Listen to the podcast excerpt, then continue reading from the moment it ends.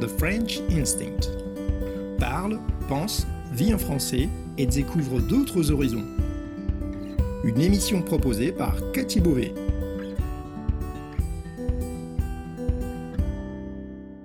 Vous écoutez le podcast The French Instinct, une bulle francophone pour vous immerger dans le français authentique et vous perfectionner tout en vous proposant un moment de détente, de découverte et d'inspiration. Moi c'est Cathy, je suis française, prof de français langue étrangère passionnée par les langues et tout au long de ces émissions, on parlera de la vie de tous les jours, de la langue française, de la France, mais aussi d'autres langues, d'interculturel, d'apprentissage. Bienvenue dans ma bulle.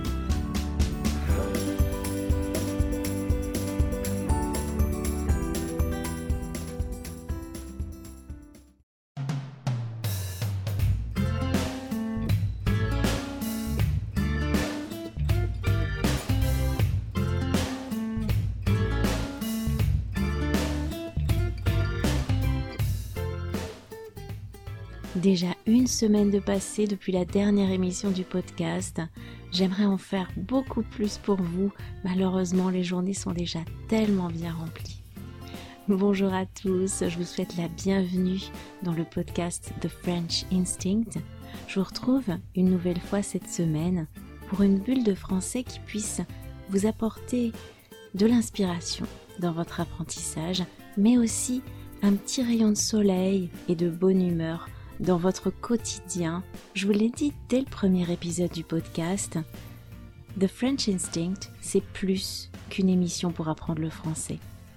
Ma mission, c'est pas uniquement de vous aider dans votre apprentissage du français, c'est de le faire en vous apportant du plaisir, de la détente, de la joie. Et en ce moment, plus que jamais, on a besoin de ces ondes positives. Moi, la première d'ailleurs. Vous pouvez pas savoir à quel point le fait de faire cette émission euh, m'aide à me centrer, à rester sur du positif. Avoir un projet, une activité euh, créative, ça m'aide énormément en cette période troublée de crise sociale, sanitaire, écologique, humanitaire, politique. On a l'impression d'être à un moment charnière de notre société, un moment décisif, toute crise, quelle qu'elle soit, qu'elle soit personnelle ou bien sociétale, nous invite à nous remettre en question et à grandir. Et met à mal nos certitudes, nos habitudes, nos convictions, nos valeurs même. On a l'impression parfois un petit peu de perdre pied. Mon tempérament positif et enjoué est mis à rude épreuve parfois et je suis certaine que pour vous aussi c'est difficile de tenir le coup par moment. Alors j'espère y contribuer un petit peu à ma façon en vous apportant un peu de bonne humeur. Après tout, on est tous dans le même bateau. J'aimerais que ce podcast soit un de ces moments où vous oubliez l'espace de quelques minutes tous les tracas euh, du quotidien. J'aimerais partager avec vous cette bulle dans laquelle, je l'espère, vous vous sentez bien votre projet d'apprendre le français, de vous perfectionner en français, c'est aussi une façon de vous évader, de rester positif. Je vais partager avec vous aujourd'hui une anecdote qui peut vous inspirer dans votre apprentissage du français, puisqu'elle concerne la communication et l'interaction en langue étrangère. Euh, il s'agit d'une anecdote du quotidien tirée de mon séjour au Portugal. Un moment charnière, un moment décisif où j'ai réalisé que je me prenais un petit peu trop la tête quant à mon apprentissage du portugais.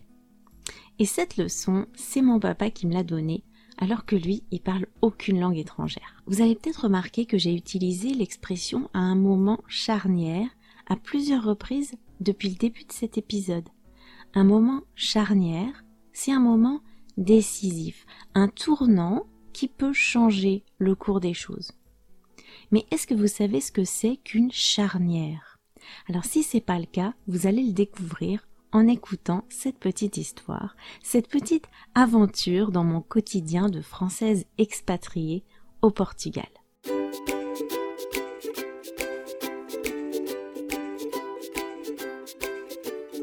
Je vais partager avec vous un moment charnière au sens propre du terme. Il y a bien longtemps, tout juste après la fin de mes études euh, en Espagne, mon copain et actuel mari, euh, qui est donc espagnol, et moi, euh, on a décidé de s'installer au Portugal. Il avait obtenu un stage de neuf mois dans une entreprise portugaise, et comme on habitait déjà ensemble, eh bien j'ai décidé de partir avec lui. Donc on a mis les voiles et on a jeté l'ancre au Portugal.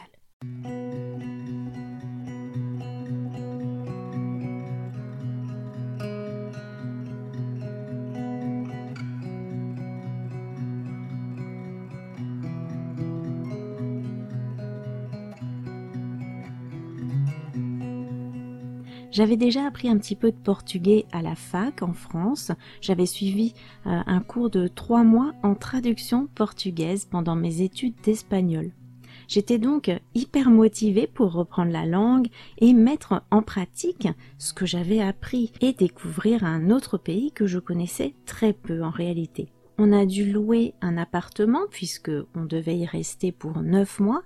Il fallait donc avoir le téléphone, mettre les contrats d'électricité, d'eau à notre nom.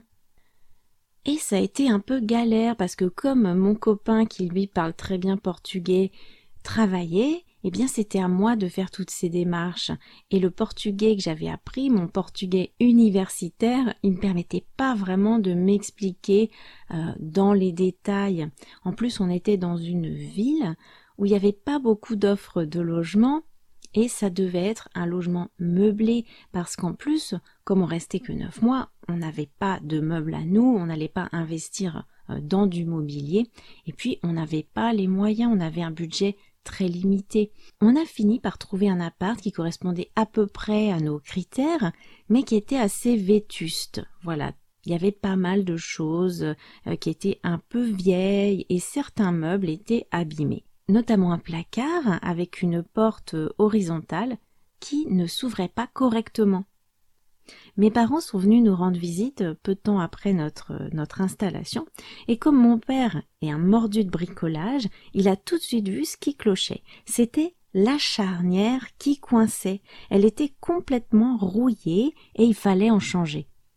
La charnière, vous l'aurez compris, c'est euh, cette petite pièce articulée en métal qui permet à une porte de s'ouvrir et de se fermer tout en restant fixée sur euh, son axe c'est en quelque sorte l'articulation de la porte.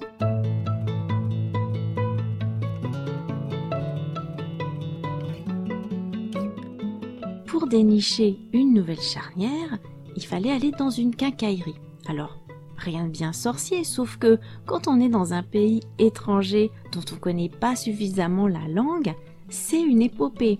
J'arrivais encore à faire mes courses au marché dans le centre-ville, à demander euh, ce dont j'avais besoin, mais de là à aller dans une quincaillerie demander une charnière bien précise en plus, puisqu'il fallait un modèle euh, d'une taille bien spécifique, je me voyais pas du tout faire ça. Moi, je me disais, tant pis pour la porte, voilà, bon, si elle marche pas, eh bien, on s'en servira pas, on se servira pas de ce placard, et puis c'est tout. Mais mon père insistait. Alors, pendant que moi, je finissais mes courses au marché, il est allé à la quincaillerie et je l'y ai rejoint. Donc, juste quelques minutes plus tard, je suis arrivée sur place, je l'ai rejoint à la quincaillerie, et qu'est-ce que je vois? Il tenait dans ses mains la charnière. La charnière dont on avait précisément besoin, le modèle précis qu'il nous fallait. Il faut savoir que au Portugal, dans les petites villes, on fait encore nos courses dans les petites boutiques. Donc euh, c'est pas euh, les, grandes surfaces, les grands supermarchés, les, grands magasins de bricolage. C'est des petites boutiques où on parle au vendeur et c'est le vendeur qui nous sert. Voilà, c'est que ce soit pour acheter la nourriture, euh, des vêtements ou bien des objets de, de bricolage, des outils, des accessoires de, des accessoires de bricolage dans la quincaillerie, tout était rangé euh, dans des tiroirs ou dans des petites boîtes et c'est le quincailler qui euh, devait sortir les choses dont euh, on pouvait avoir besoin. Il y avait que lui qui pouvait savoir où c'était. Nous, on pouvait pas se mettre à fouiller dans les tiroirs. Déjà, ça se fait pas. Et puis, de toute façon, on n'aurait jamais trouvé ce qu'on voulait. C'est pas fait pour être en libre service. Donc, vous imaginez mon étonnement en voyant mon père qui, en quelques minutes à peine, avait déjà déniché la charnière alors qu'il parle pas un mot de portugais, ni d'aucune autre langue d'ailleurs. J'arrivais pas à en croire mes yeux. Moi qui me faisais toute une montagne euh, de la façon dont j'allais pouvoir m'expliquer avec mon petit dictionnaire et tout, eh bien lui, il avait réussi cet exploit en un clin d'œil. J'arrivais et c'était déjà dans la poche. Il l'avait fait les doigts dans le nez. Je me suis d'abord dit que le quincaillier parlait peut-être français. C'est vrai qu'au Portugal, euh, beaucoup de gens ont émigré en France ou ont de la famille qui ont émigré en France et c'est pas rare de tomber sur des gens qui parlent français. Mais mon père me soutenait que non, et il était là, tout sourire, euh, avec, euh, avec sa charnière dans les mains. Je pensais qu'il me menait en bateau, mais pas du tout. Il m'a expliqué comment il avait fait.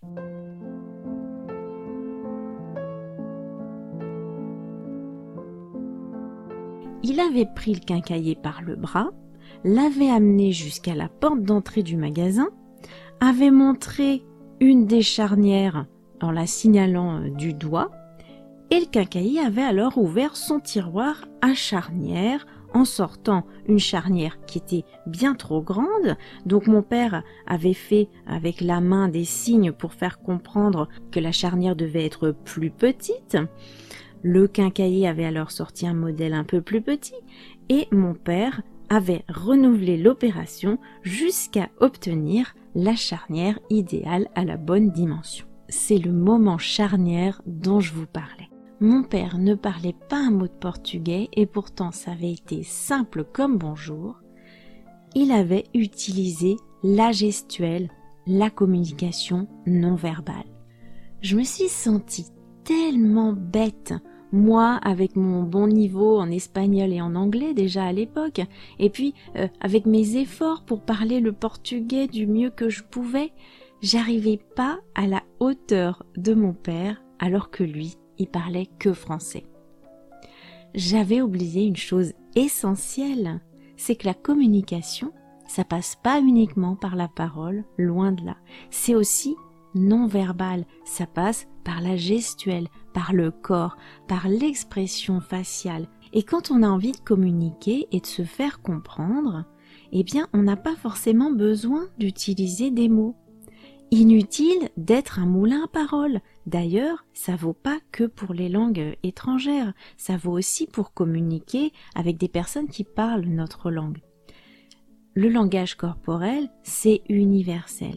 Le sourire, le regard, le toucher, c'est aussi de la communication et c'est aussi ce qui fait qu'on est humain. À être trop dans l'intellect et dans l'analyse, eh bien on en oublie les choses les plus élémentaires. C'est pas parce qu'on est capable de maîtriser une langue qu'on doit négliger l'aspect non verbal. À partir de ce jour-là, j'ai vraiment pris conscience du fait que peu importe finalement que je connaisse suffisamment de mots ou pas, que je maîtrise suffisamment la langue ou pas. Non, on ne peut pas aller plus vite que la musique, on ne peut pas emmagasiner tous les mots, les expressions, la prononciation, la grammaire dont on a besoin pour s'exprimer avec précision et fluidité euh, d'un coup de baguette magique comme ça. Bien sûr que non, ça prend du temps, indiscutablement, mais ça doit jamais être un frein à notre envie ou à notre besoin de communiquer. Utiliser le langage non verbal quand les mots font défaut, ça fait partie des stratégies utiles et nécessaires. Alors n'attendez pas d'avoir un niveau avancé pour essayer de parler français. Si jamais un élément vous manque, vous avez en vous toutes les ressources nécessaires pour y pallier. N'ayez pas honte, euh, ne vous sentez pas mal ou ne vous sentez pas nul parce que vous utilisez la communication non verbale jetez-vous à l'eau et n'ayez pas peur de vous mouiller. Je voudrais vous remercier d'avoir écouté ce podcast, mais aussi euh, pour les avis, les témoignages que vous partagez avec moi et puis les dons que vous faites, ça me touche vraiment beaucoup. Et je voulais remercier plus particulièrement les participants des ateliers de conversation The French Instinct. Dans ces ateliers de conversation vidéo, où on discute des épisodes du podcast et donc qui vous permettent de pratiquer votre oral, eh bien on a déjà échangé depuis l'année dernière 250 vidéos. Voilà, 250 vidéos de conversation en français, en mode détente, sans pression, sans jugement. Alors merci à tous les participants. Si vous voulez vous aussi participer à un de ces ateliers, eh bien je peux vous tenir informé ici ou bien à travers la newsletter des prochaines sessions. Voilà, je vous souhaite une excellente fin de journée, une très bonne semaine et je vous dis à très bientôt pour une nouvelle bulle de français. À plus